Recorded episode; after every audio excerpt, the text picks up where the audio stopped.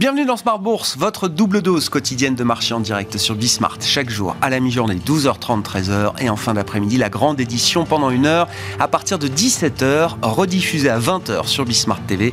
Émission que vous retrouvez chaque jour en replay sur bismart.fr et en podcast sur l'ensemble de vos plateformes. Au sommaire de cette édition de la mi-journée, le démarrage d'un nouveau mois boursier, un mois de juin qui débute plutôt de bonne manière d'ailleurs, avec un rebond des indices européens entre 0,5 et 1% pour les indices euh, majeurs européens. Le CAC 40 renoue avec euh, le niveau des 7150 points autour à mi-séance après un mois de mai qui aura été globalement pour les actions mondiales, un mois de consolidation plutôt à plat avec euh, évidemment quelques spécificités locales. La consolidation des actions européennes a été peut-être un peu plus appuyée euh, qu'ailleurs, qu'aux États-Unis, qu'au Japon, où on a vu le Nikkei battre encore des records ces, euh, ces dernières semaines. Les États-Unis ont profité avec le Nasdaq de l'obsession désormais du marché pour le thème de l'IA générative avec l'envolée de quelques méga caps associés à ce thème, Nvidia étant l'emblème du secteur euh, en ce moment. Et puis euh,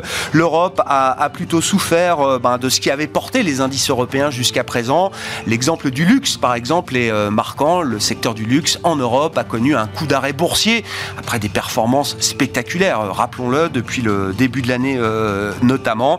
Et au regard du poids du luxe, effectivement, on notera que le retracement européen au mois de mai a été un peu plus appuyé qu'ailleurs notamment pour le CAC 40 qui euh, aura pu céder peut-être entre 5 et 6%, par rapport à, à, son sommet historique qui avait été marqué fin avril à 7580 points pour l'indice parisien. On l'a vu retomber sous les 7100 points hier et donc un indice qui se stabilise euh, aujourd'hui autour de 7155 points. Nous ferons le bilan de ce mois de mai euh, avec Franklin Pichard qui sera avec nous en plateau pendant cette demi-heure, directeur général de Kipling Finance sur le front des statistiques économique. C'est un jour anniversaire pour la Banque Centrale euh, Européenne qui célèbre aujourd'hui ses 25 ans, 1er juin 1998, 1er juin 2023. Et la statistique apporte plutôt de bonnes nouvelles, voire un joli cadeau d'anniversaire pour la Banque Centrale euh, Européenne, avec une vraie marche à la baisse en termes d'inflation, de, désinflation en zone euro confirmée pour le mois de mai. Le marché avait déjà pris acte des euh, données domestiques nationales publié ces derniers jours.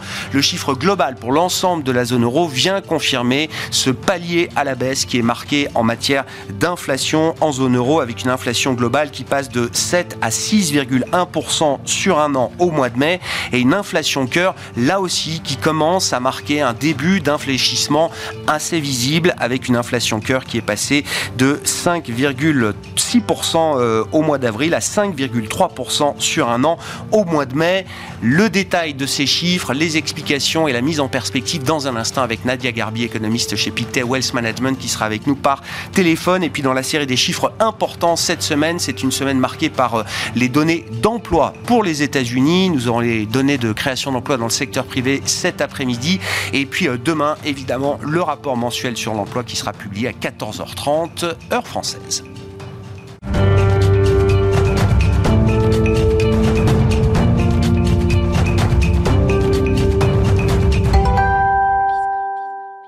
Mais commençons effectivement avec ce tournant que marque le mois de mai en matière d'inflation en zone euro. Nous en parlons avec Nadia Garbi qui est avec nous par téléphone, économiste chez Pictet Wealth Management à Genève. Bonjour et bienvenue euh, Nadia. Merci beaucoup d'être euh, d'être avec nous. Effectivement, ce, ce, mois de mai, les chiffres du mois de mai sur le front de l'inflation en zone euro semblent marquer une étape euh, significative, un tournant avec une désinflation, un rythme de désinflation qui semble s'être accéléré au cours du mois de mai. Nadia, quels sont les facteurs à l'œuvre qui expliquent effectivement cette marche à la baisse en matière d'inflation? Oui, alors c'est vrai que c'est plutôt une, bonne nouvelle avec euh, une hausse des prix qui se ralentit euh, au, mois d'avril plus fortement que prévu. On a bien sûr l'effet de la baisse des prix de, l'énergie qui se poursuit. À cela s'ajoute aussi la forte diminution des goulots d'étranglement dans le secteur industriel qui mène aussi à un ralentissement euh, de la hausse des prix dans, le, dans les produits manufacturés. Et enfin, on a aussi, euh, pour la première fois euh, depuis longtemps, je dirais aussi un fléchissement du côté de, de l'inflation dans, dans le secteur des, des services. Qu'est-ce que ça nous Qu'est-ce que ça nous donne comme direction devant nous, Nadia? Est-ce qu'on a un peu plus de confiance dans la, la prévision d'inflation qu'on peut faire désormais sur les prochains mois en zone euro? Et est-ce qu'on peut espérer encore un rythme de désinflation rapide pour les prochains mois? Alors, je dirais qu'il y a tout de même des facteurs un peu spécifiques par pays qui brouillent un peu la, lecture. On peut citer notamment l'exemple euh, en Allemagne avec une grande partie du ralentissement dans l'inflation des, services qui est due à la, mise en place d'un forfait de, transport euh, subventionné. Donc, je dirais que globalement, on peut s'attendre à ce que euh, l'inflation globale poursuivre euh, son, ralentissement.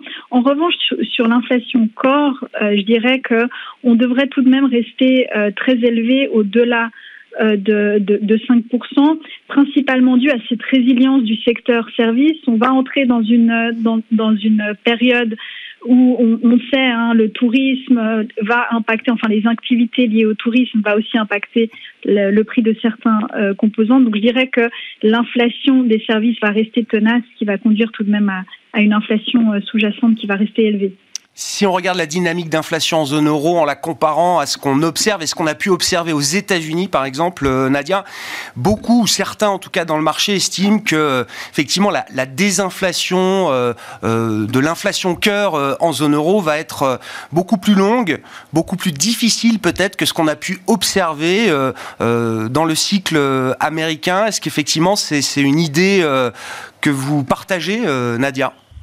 Oui, c'est une idée qu'on partage et c'est vrai qu'on voit cette résilience du secteur des, services.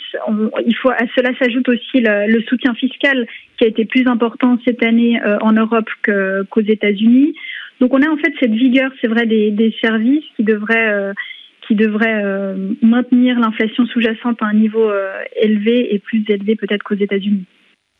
Qu'est-ce que ça euh, implique pour la Banque centrale euh, européenne à ce stade? Quels vont être les éléments d'analyse qui vont retenir l'attention de la BCE lors du euh, prochain Conseil des gouverneurs le 15 juin prochain Nadia, alors il y a la dimension inflation bien sûr, il y a les éléments relatifs à, l'activité, à la distribution de crédit, à la dynamique des salaires. Quel est l'état des lieux qu'on peut dresser à ce stade?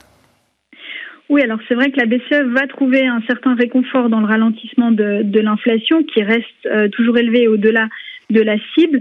Mais d'un autre côté, on a, c'est vrai, euh, ces conditions de crédit qui, se resserrent. On a aussi euh, la demande de, crédit qui, diminue, une dynamique de prêt qui, ralentit. Donc on sait que tout ceci va mener à une baisse de l'activité et donc de l'inflation. Donc je dirais que la BCE, c'est vrai, va agir avec prudence. Hein on ne sait pas vraiment l'impact euh, que, que vont avoir euh, ces hausses euh, de taux sur l'activité future. Donc je dirais prudence, mais je dirais que pour juin, elle va tout de même insister sur le fait que les salaires ont fortement cru en zone euro. On a des accords salariaux qui ont été très forts en, en, en Allemagne. À cela s'ajoute aussi un marché du travail qui reste très tendu.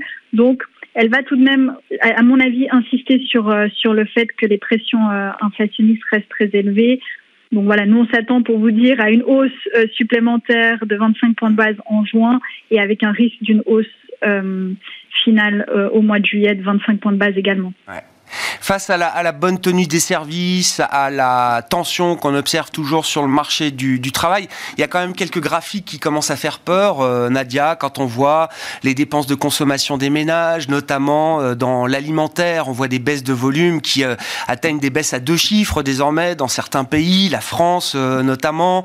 On a une Allemagne qui est quand même engluée dans un ralentissement qu'on peut même caractériser comme une récession technique avec deux trimestres de contraction du, du, du PIB. Dans quelle mesure est-ce qu'on a là quand même des, éléments d'alerte, de vigilance à minima pour la Banque Centrale Européenne, même si ces éléments, je, comprends, ne l'emportent pas encore peut-être sur euh, l'idée de une ou deux hausses de taux supplémentaires? Non, c'est vrai que c'est des éléments que, que la BCE, à mon avis, va, va prendre en compte. Hein. Le deuxième semestre pour, euh, pour la zone euro va être beaucoup plus compliqué que, que, que le premier. On a une demande globale qui, qui s'affaiblit. Euh, nous, aux États-Unis, enfin, on pense que, que, que les États-Unis entreront en récession également au deuxième semestre. Donc, on a tout de même un contexte qui va être nettement moins favorable pour euh, la zone euro. Cet effet aussi dans les services, un peu de, de boom euh, dans le secteur des du tourisme va aussi s'estomper. Donc c'est vrai qu'à mon avis, c'est un élément important que la BCE va prendre en compte. C'est pour ça qu'au-delà de juillet, je dirais que c'est difficile et compliqué de voir la BCE poursuivre son son cycle de hausse de taux. Donc je dirais voilà plutôt une démarche un peu prudente. En juin, c'est vrai qu'on aura les nouvelles projections de la, de la BCE qui nous indiqueront un peu comment est-ce que la, la BCE voit, voit la suite un des mouvements de marché qui a marqué les dernières semaines euh, sur le front des devises, euh, Nadia, et on peut faire le lien évidemment avec les, les politiques monétaires, c'est de voir effectivement, alors le, dollar qui a beaucoup baissé depuis euh, l'automne dernier, effectivement, mais sur un mois, on a vu le dollar face à un ensemble de devises et en l'occurrence face à, l'euro regagner un petit peu de, de traction. Hein. On était au début du mois sur la parité euro-dollar entre 1,10 et, et 1,11. On est à moins de 1,07 ou autour de 1,07 euh, au moment où on se parle. C'est pas un mouvement euh, évidemment d'ampleur historique, mais c'est quand même un, mouvement euh, qui peut interpeller, alors que beaucoup voyaient le, dollar continuer peut-être de s'affaiblir. Oui, c'était aussi, c'est vrai que c'est aussi notre vue, hein, ce dollar qui, s'affaiblit notamment face à l'euro, aussi expliqué par cette divergence de, politique monétaire entre la BCE et la Réserve fédérale, même si Maintenant, il semblerait que la Réserve fédérale euh, potentiellement pourrait poursuivre son, son cycle de, de, hausse. Et je dirais aussi que les, les nouvelles ont plutôt été décevantes hein, en, en, zone euro avec des, des chiffres qui ont, euh, qui, qui, ont déçu et qui ont potentiellement conduit à une, à une baisse de, de l'euro. L'euro, effectivement, bon, qui se stabilise euh, aujourd'hui autour de 1,07 avec euh, cette confirmation d'une marche à la baisse en matière d'inflation en zone euro au mois de mai dans euh, l'anticipation de la prochaine réunion. Vous l'aurez compris, la BCE se réunira et rendra sa prochaine décision le 15 juin prochain. Merci beaucoup Nadia. Merci d'avoir été avec nous par téléphone pour cet éclairage sur cette dimension inflationniste en zone euro qui aura marqué cette semaine sur le front statistique. Nadia Garbi, économiste chez Pictet Wealth Management avec nous par téléphone. you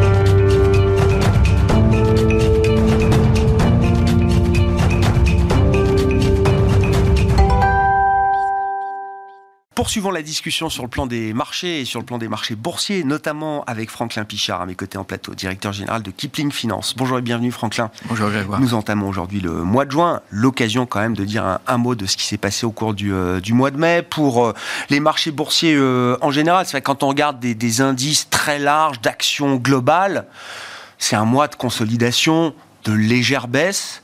On a vu une baisse peut-être un peu plus appuyée sur des indices actions en Europe et peut-être notamment pour le CAC 40 en premier lieu. Oui, alors on a eu un mois euh, qui était un mois euh, où la volatilité euh, s'est invitée presque à toutes, toutes les séances. On a été dominé par le plafond de la dette, par l'inflation, par les publications, par les détachements de dividendes, paiement de dividendes. Donc euh, tout ça a contribué et puis avec euh, des secteurs qui s'en sont mieux sortis, euh, on aura l'occasion de l'évoquer. si on n'avait pas d'intelligence artificielle au mois de mai, on a raté sa performance, c'est clair. Et on a rebattu un petit peu les cartes, on a brûlé ses stars et on a été chercher au fond du panier les valeurs un peu en retard à qui on a retrouvé de nouvelles vertus. Donc c'était un mois où effectivement on se solde euh, si on parle du CAC 40, par une baisse de, de 5,2%. Euh, euh, hors euh, dividende, dividende réinvesti, la baisse n'est plus que de 3,8%. Ah Donc on, a eu notre premier mois baissier de l'année 2023, ce qui arrive assez fréquemment en bourse. Oui, effectivement. C'est un bon point de rappeler effectivement la différence qu'on peut avoir entre le CAC 40 euh, tel qu'on le connaît, ou en tout cas tel qu'il est euh, affiché euh, quotidiennement sur les écrans, le CAC 40 cash et le CAC 40 dividende réinvesti. D'autant que le, mois de mai, la période du mois de mai-juin sont des périodes de gros détachements de dividendes en Europe et à Paris notamment. Oui, on l'a vu à l'image de la séance de mardi où vous aviez le détachement au sein du CAC 40 de dividendes de de boîtes qui ont des rendements énormes. Crédit Agricole avec plus de 8%, Société Générale avec plus de 8%. Il y avait également Sanofi, plus de 3 et quelques pourcents. Résultat, le CAC était en baisse, alors que le DAX et les autres places européennes étaient en hausse, puisqu'on exprime notre, notre CAC hors dividende. Et quand on regarde depuis la création, alors qu'on a un CAC qui flirte euh, autour des 7000, 7100 points, euh, le CAC avec dividende réinvesti, on est à 22 400 points. Donc on, et on a eu le plus haut historique le 19 mai, donc il y a 15 jours, 10 jours. Donc effectivement, euh, c'est une euh, dominante qu'il faut avoir en tête. Et nous, en tant qu'opérateurs sur le marché, euh, on regarde dans ces périodes un petit peu plus agitées, on regarde plutôt les futurs que le cash, puisque là, pour le coup, le futur nous reflète véritablement l'évolution du CAC. Hmm. On voit toujours une vraie différence entre un CAC cash qui, lui, euh, sera baissier et les futurs euh, sur l'échéance du mois qui, eux, sont haussiers. Donc, c'est un peu technique, mais euh, il ne ah, faut, pas, il faut pas le perdre ah de vue.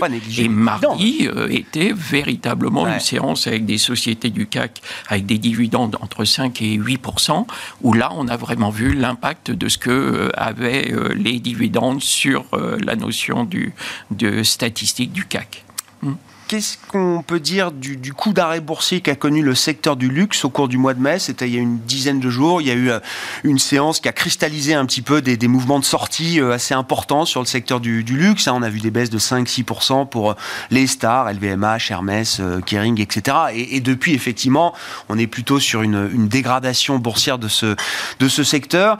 Avec un peu de recul, quels sont les éléments techniques, fondamentaux qui expliquent ce, ce coup d'arrêt?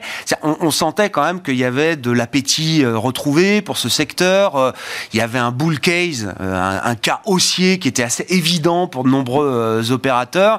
Et c'est vrai que le marché va toujours là où on l'attend pas. Et c'est le moment que le marché a choisi pour, boum, taper un peu sur ce secteur. Oui, alors il y a eu un double effet qui se coule. Le premier, ça a été une étude de Deutsche Bank qui a dit le marché et le luxe se payent beaucoup trop cher, un petit peu ce qu'on avait connu il y a un ou deux ans, et où on avait vu les Hermès qui étaient passés de 1700 à 1900 à, 950. Et, euh, de la même façon, ça s'était opéré un peu moins pour LVMH, euh, Kering et compagnie. Là, euh, cette étude a quand même un peu ébranlé les, les convictions des investisseurs qui se disaient peut-être qu'il n'y a plus grand-chose à gagner à très court terme. Et là-dessus arrivaient les indicateurs et les indices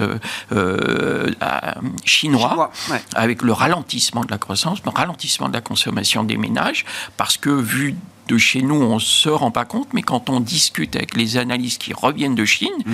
ils nous disent on a très peur, il y a eu le nouvel an chinois avec énormément de morts, euh, qu'aujourd'hui on, hésite à quand même sortir dans la rue. Donc le comportement des, des investisseurs et des ménages, pas des investisseurs mais des ménages, n'est pas revenu véritablement. La peur du Covid n'a pas quitté la Chine. La peur du Covid n'a absolument pas quitté la Chine et ça se ressent sur euh, certains secteurs que ce soit industriel, que ce soit le pétrole, que ce soit également euh, euh, le luxe en, particulier. Donc, on s'est dit, bah, finalement, euh, euh, du LVMH, quand on avait euh, vu les cours auxquels on était arrivé, du Hermès au-dessus de 2000, on a eu une petite correction, pas, pas méchante, hein, 5, 7%, 8%. Et ça fait quand même dire à beaucoup que peut-être que ça n'est pas assez dans une période un peu incertaine où qu'est-ce qu'on peut aller chercher vraiment aujourd'hui comme nouveau record? On s'est éloigné de notre record, hmm. qui était à 7580, on s'en est éloigné, et aujourd'hui on essaie de sauver le seuil de 7000, 7000 euh, points pour éviter d'avoir une correction un peu plus importante. Beaucoup de questions euh, liées à l'inflation, liées à la... Ça vient d'être évoqué, vous venez de l'évoquer, la politique de la, de la Fed. Rappelons-nous qu'il y a quelques semaines, euh, les investisseurs euh, pariaient sur une baisse des taux avant la fin de l'année.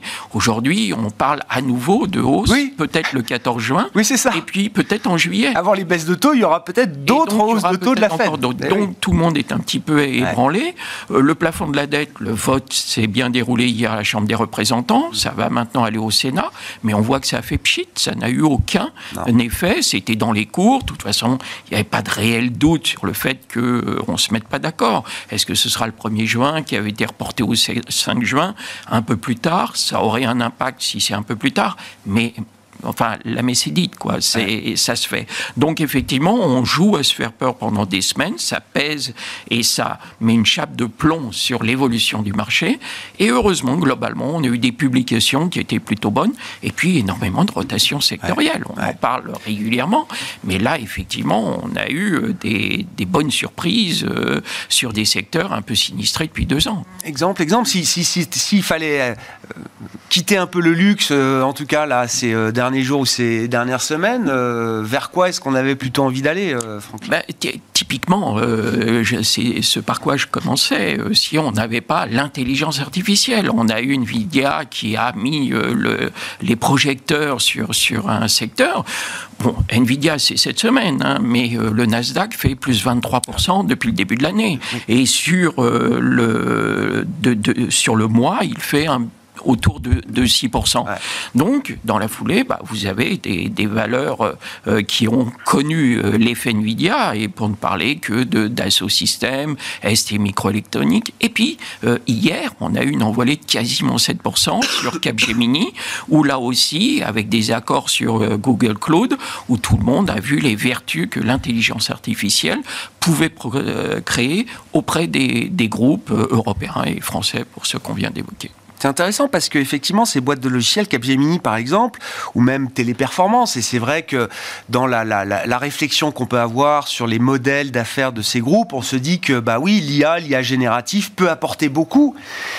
Le marché n'a pas encore décidé que ces groupes de software étaient gagnants de l'IA euh, générative. Un groupe de composants hard tech comme Nvidia, oui. Pour le reste, c'est encore en débat. C'est encore en débat. C'est en train de se, euh, de, de sensibiliser les acteurs de marché qui ont effectivement salué par la performance une anticipation des implications que l'aura l'IA sur ces groupes-là.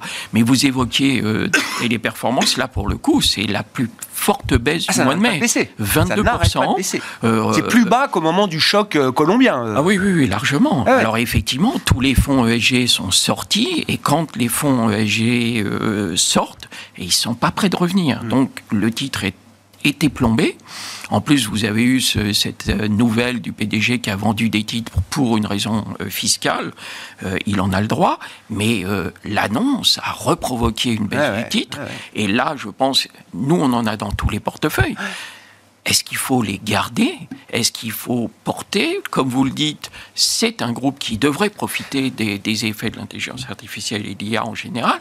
Donc, on, on ne sait pas trop quoi faire, mais on a un peu l'impression qu'on a du dead money pendant un an, euh, un an et demi sur des titres comme ça. On a eu en revanche euh, des titres, euh, j'évoquais Dassault Systèmes qui a eu une performance de 13% sur, le, sur le mois de mai. On est repassé au-dessus des 41 euros. On était à 35 euros il n'y a pas si longtemps que ça. On voit qu'il y a un réveil et qu'il y a des arbitrages sectoriels. Et je voyais cette étude, de, excusez-moi, je.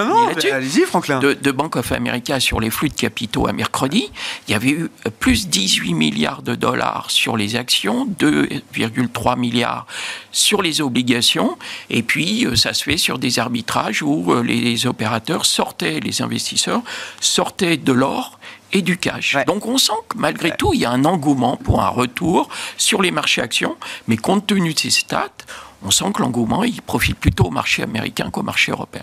Vous en avez connu des modes de marché, des, euh, des thèmes qui font le buzz, euh, des thèmes hype, comme on dit euh, Franklin. méta l'année Non mais oui, méta, crypto, etc. Un peu bancal, mais l'IA là, euh, c'est, on est déjà dans un moment un peu bullesque du, du, thème où il y a quelque chose de, de plus large que simplement euh, le buzz Nvidia effectivement aujourd'hui. Est-ce que c'est un vrai thème de marché avec euh, encore une fois toute la profondeur, tout l'univers d'investissement que ça que ça implique?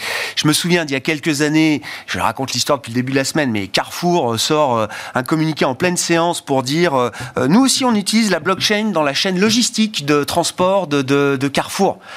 Bon, dont acte, ça n'a pas changé le modèle d'affaires de Carrefour, ça n'a pas changé le statut boursier de, Carrefour. Je ne dis pas que la blockchain n'existe pas ou n'est pas intéressante, mais ça n'a pas été une euh, révolution, une rupture pour des groupes traditionnels, euh, en tout cas, euh, majeurs.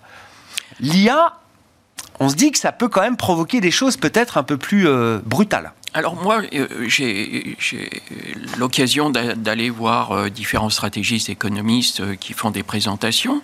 Ils prennent au sérieux l'IA. Ah. C'est-à-dire que on, a senti, vous parliez de la blockchain, on a pu parler de, du métaverse, de tous mm. ces éléments. Tout, Je minimise pas ces, histoires-là, mais, mais, ça a fait un peu pchit au sens boursier du terme, j'entends. Et, puis même euh, dans, dans les discussions et, les, les, échanges, plus personne ne vous parle en ce moment du métaverse. Euh, c'est en ce moment de côté. C'est plutôt l'épouvantail. Effectivement, c'est chassé par euh, l'IA que tout le monde est en train de, de, découvrir. Mais quand vous voyez que les, les gros groupes américains, Amazon, Google et, Tesla, enfin Elon Musk, on est quand même sur des, des gros barnums qui s'intéressent et qui sont plus qu'en train de s'y qui investissent énormément euh, de milliards de dollars euh, sur la thématique, c'est plus qu'un effet mode. C'est pas des cavaliers isolés. C'est pas des cavaliers isolés. Et puis on voit immédiatement les analyses, voient immédiatement les implications que ça peut avoir sur les groupes. Mm. Et c'est vrai que c'est euh, c'est une révélation quand même quelque part.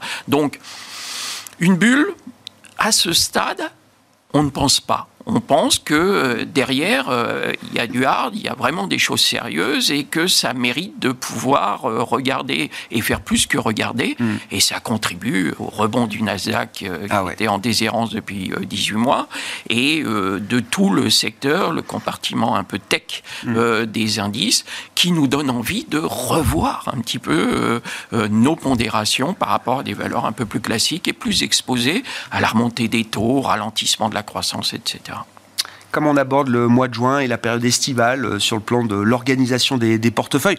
Est-ce que le mois de mai a amené à des réaménagements particuliers ou pas forcément? Euh, D'ailleurs, les, tendances de fond n'ont pas, euh, pas totalement changé non plus avec la consolidation qu'on connaît au mois de mai. Non, et on a eu l'occasion de l'évoquer. Les vendeurs sont toujours droits dans leurs bottes et considèrent qu'ils vont avoir raison. Et les acheteurs considèrent que les plus hauts historiques sont devant eux, forcément dans l'absolu, mais surtout ne justifient pas aujourd'hui de vendre. Alors, chacun trouve des arguments d'ailleurs qui permettent de conforter ces deux convictions un peu, un peu antagonistes. Quoi. Exactement. Et quand vous voyez les volumes. Or, la séance d'hier où il s'est changé plus de 8 milliards, mais ce sont des ajustements de fin de mois, tout au long des 15 euh, séances ou 10 séances qui nous ont précédé, qui ont précédé, on était plutôt sur des volumes entre 2 et 3 milliards, même en dessous de 2 milliards. Et qui plus est, et je, je le répète peut-être à chaque fois, mais vous voyez que pendant le fixing de clôture, il s'échange quasiment un milliard. Entre 800, 700 millions et un milliard. Un tiers ou la moitié du volume du jour, quoi. Exactement. Et pour peu que vous ayez une fête, euh, un jour férié euh, à Londres et aux États-Unis, comme ça a été le cas, euh, là, c'est même pas la peine de venir. Bon, mais ça veut dire on reste euh, avec quel type de ligne de conduite là euh, aujourd'hui, euh, Franklin? Bah Écoutez, moi j'ai eu l'occasion de, dire que j'étais très mal à l'aise avec les niveaux qu'on avait atteints sur le marché il y a, il y a un mois. il se trouve que pour le moment, la correction elle n'est pas sévère. Hein. On a évoqué 3,8%, c'est rien. Est-ce qu'on va avoir dans la foulée, peut-être, si on casse les 7000 points sur le CAC et on peut l'étendre aux autres places. Euh, une correction un peu plus soutenue avant l'été. Euh, on ne va pas avoir grand-chose à, se mettre euh, sous la dent pour, pour investir. On voit que les publications, on a eu aujourd'hui Rémi Cointreau, c'est un record, le titre baisse. On voit qu'en revanche, quand il y a des sanctions, elles sont un peu vertigineuses. Donc on, on voit qu'il y a beaucoup de, beaucoup de tensions, beaucoup de volatilité de nervosité sur le marché. Donc il faut rester équilibré, mais euh, ne pas être investi à 100% de ses portefeuilles en ce moment, c'est clair. Merci beaucoup Franklin. Merci pour votre contribution tous les 15 jours, le jeudi à 12h30 dans euh, Smart Bourse. Franklin Pichard, directeur général de Kipling Finance, qui était avec nous en plateau pendant cette demi-heure. On se retrouve bien sûr à 17h en direct sur Bismart.